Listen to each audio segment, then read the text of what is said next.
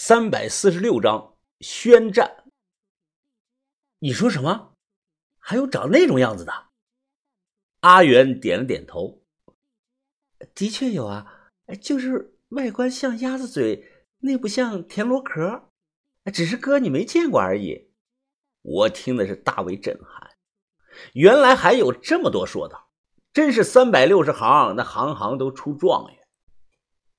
我们不必去求证阿元科普内容的真实性，也没有必要站在伦理道德的高度啊，觉得我们谈论的内容下流，就当一种奇特的知识点去扩展一下自己的认知，哎，就挺好。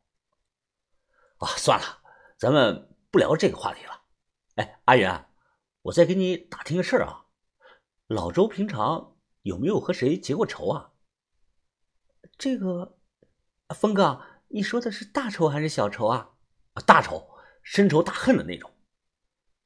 阿元皱起了眉头。据我所知，老周好像没有和什么人结过深仇。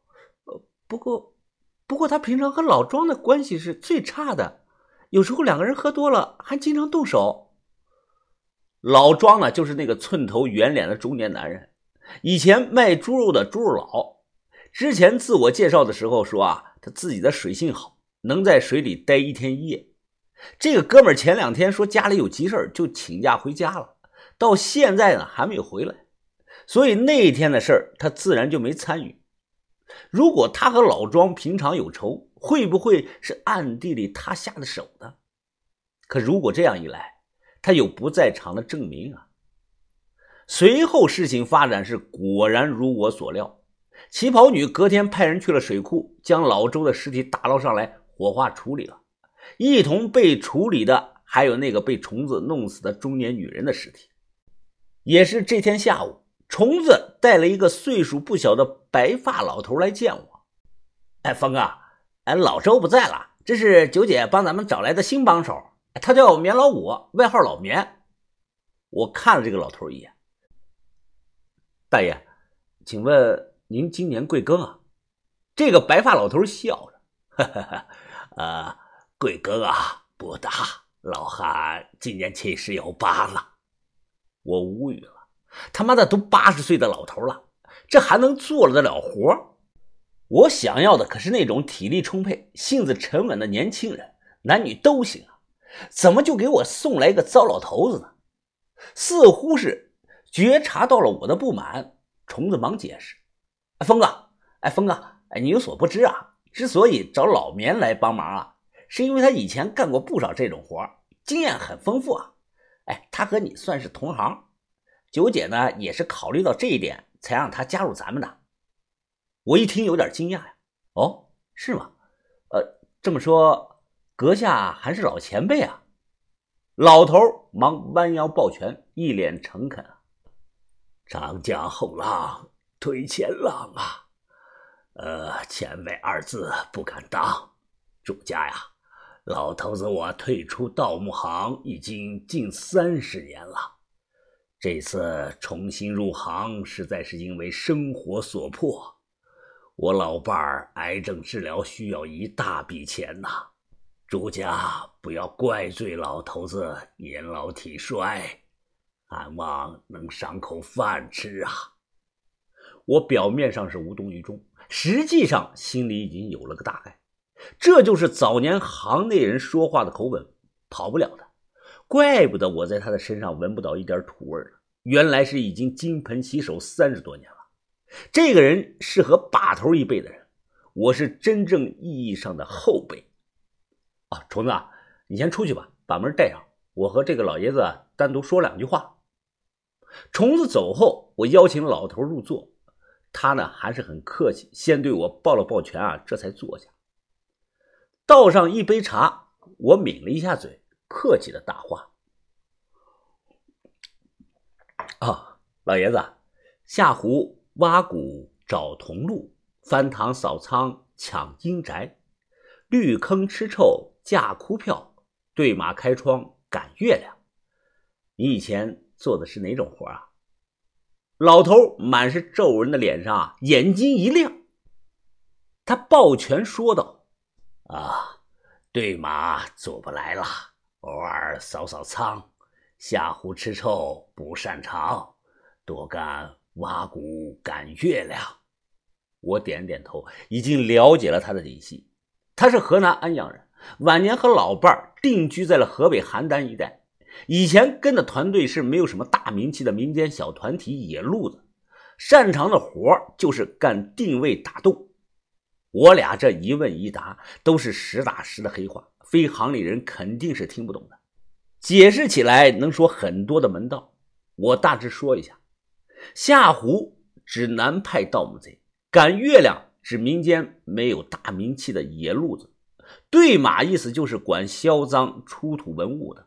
翻堂就是翻堂客，指北京一带的盗墓贼；吃臭就是吃臭客，指河北一带的盗墓贼；挖谷就是挖谷物，也称挖古人，是河南安阳一带的盗墓贼。需要知道一点的是啊，文物这个词啊，在一九五三年之后才创造的，一九五三年之前都叫古物，而且啊，那个时候啊，也没有什么文物管理法，只有古物管理法，明白了吧？所以，如果你身旁经常有一个小区的老头说啊，哎，这个谷物好啊，哎，今天买完菜溜达去了，去了这个旧货市场买了个谷物，那这个老头就很有可能是早年的行内人。我举起茶杯起身，老棉也忙举起了茶杯起身，我将茶杯压得很低，和老棉碰了这么一杯，随后是以茶代酒，先将杯中的茶是一饮而尽。我一言不发，一切意思尽在茶中。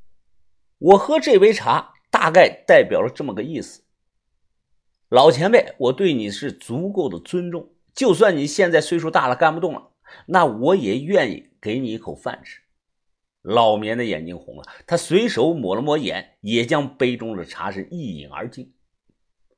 他是那个时代盗墓贼的缩影，我是新时代盗墓贼的年轻人的代表。中间差了近七十年，既然今天有缘碰上了，不论彼此地位的高低，新人就理当给老人敬茶一碗，这就是所谓的江湖规矩。人手齐了，又去西岭湖公园搞来了一条新船，明晚就准备前往水库更深的水域大干这么一场。可令我没想到的是啊，虫子这个小子啊，这个时候啊又给我上眼药了。这天傍晚，凡是碰到的人，不管认不认识，这些人呢都会给小轩送上一束鲜亮的玫瑰花。到后来啊，小轩的手里已经拿不下了。这个时候啊，虫子出现了，他身穿着一身名牌的正装，打着红领带，嘴里还叼着烟，靠在这个门上，确实有两分痞帅。但帅有什么用啊？帅能当饭吃啊？何况和他比。我也不差呀，小轩说：“怎么能这么多人送我玫瑰呢？是你小子安排好的吧？”虫子听后就随手弹飞了烟头，笑着看着小轩：“嘿嘿嘿，轩轩姐，哎，这个不是我安排的啊，他们送你花都是心甘情愿的。因为轩姐啊，你没听说过这么一句话吗？呃，叫人见人爱，花见花开。”说完了，这个虫子他又说：“啊，轩姐啊。”市里电影院今天晚上有场喜喜剧电影哎，听说挺有意思的，咱俩去看吧。虫子的话直截了当，而不是说什么“哎，姑娘，我请你去看场电影吧”。不知道呃，本人有没有这个荣幸？他这个啊，就叫有备而来，而且很明显的，虫子的眼神中透露着一种对我的挑衅，或者说，哎，那就是宣战，他来玩真的呀。小轩转头笑着看着我，云峰，我好久没有去电影院看电影了，我想去啊！啊，接过接过。我拉着小轩走到外面，小声的跟他讲：“你不能和他去，虫子这个人能当朋友，但绝对不能当男朋友。”小轩好奇的看着我：“为什么呀？你想想水库那个女的怎么死的？所以说。”虫子就算不是心理变态，那也是有家暴倾向的呀。小轩听后啊，扑哧一声，捂着嘴笑了。于峰啊，我发现你怎么喜欢背地里说人坏话呢？虫子虽然有家暴的倾向，但我能镇得住他，因为我可能比他更暴力。